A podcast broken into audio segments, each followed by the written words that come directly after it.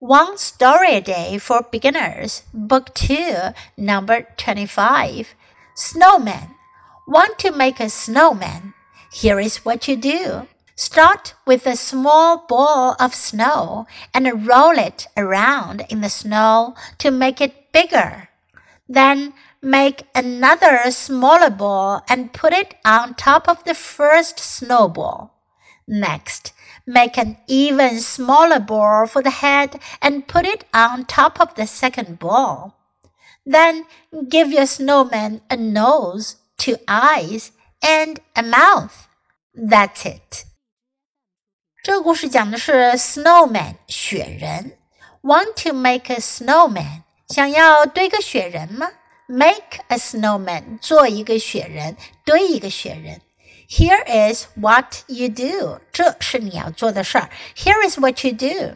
Start with a small ball of snow.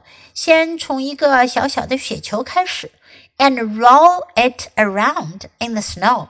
把它在雪地里呢滚啊滚，to make it bigger. 让它变得更大。Then make another smaller ball and put it on top of the first snowball. 然后呢，再做一个小一点的雪球，把它放在第一个雪球的顶上，top 顶顶部。Next, make an even smaller ball for the head。然后呢，做一个更小的雪球来当头，for the head 表示当雪人的头部。And put it on top of the second ball，把它放在第二个球的顶部。 Then give your snowman a nose two eyes and a mouth。然后呢，给你的雪人一个鼻子、两只眼睛和一张嘴巴。That's it，就是这样。想想看，你可以用什么给你的雪人做鼻子、眼睛和嘴巴呢？Now listen to the story once again. Snowman. Want to make a snowman?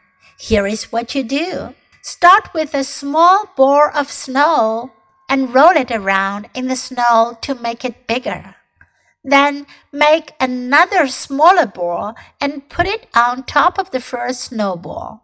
Next, make an even smaller ball for the head and put it on top of the second ball.